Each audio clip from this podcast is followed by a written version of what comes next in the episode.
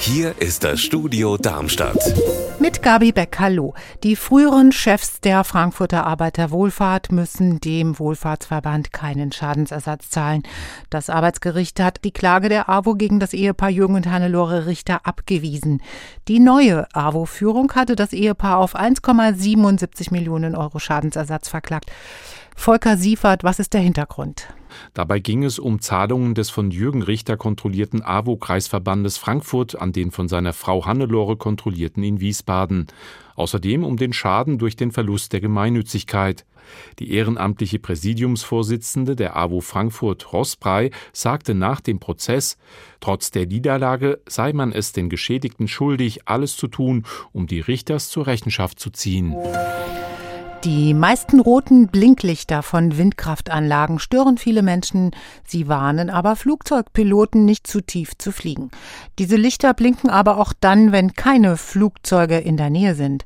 Und das soll sich jetzt ändern. Derzeit rüstet der südhessische Energieversorger Entiger Anlagen in Großumstadt auf dem Binselberg um. Die Blinklichter werden dann nicht mehr eingeschaltet, wenn sich kein Flugzeug oder ein Hubschrauber dem Windpark nähert. Im Januar fährt ein Mann in Rüsselsheim zwei junge Frauen auf dem Bürgersteig an. Sie konnten sich gerade noch so retten. Das Landgericht Darmstadt hat heute ein Urteil in diesem Fall gefällt. Petra Demand. Klar ist, der Mann ist nicht schuldfähig. Er leidet schon seit Jahren unter Schizophrenie und wollte wohl in einem Wutanfall einfach irgendwo gegenfahren. Er kommt also nicht ins Gefängnis und auch nicht in die Psychiatrie, denn mit den richtigen Medikamenten hat er seine Psychosen in den letzten Monaten in der Klinik gut in den Griff bekommen und er hat eine Familie, die ihn aufnimmt und sich darum kümmert, dass er die strengen Auflagen einhält. Zum Beispiel regelmäßig die Medikamente nimmt, engen Kontakt zur psychiatrischen Ambulanz hält und sich von Drogen und Alkohol fernhält.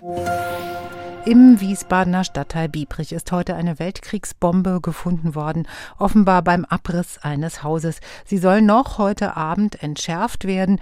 Dafür müssen mehrere Nachbarn ihre Wohnungen verlassen. Unser Wetter in Rhein-Main und Südhessen. In Wehrheim ist es leicht bewölkt bei 8 Grad und in Frankfurt bedeckt bei 6 Grad.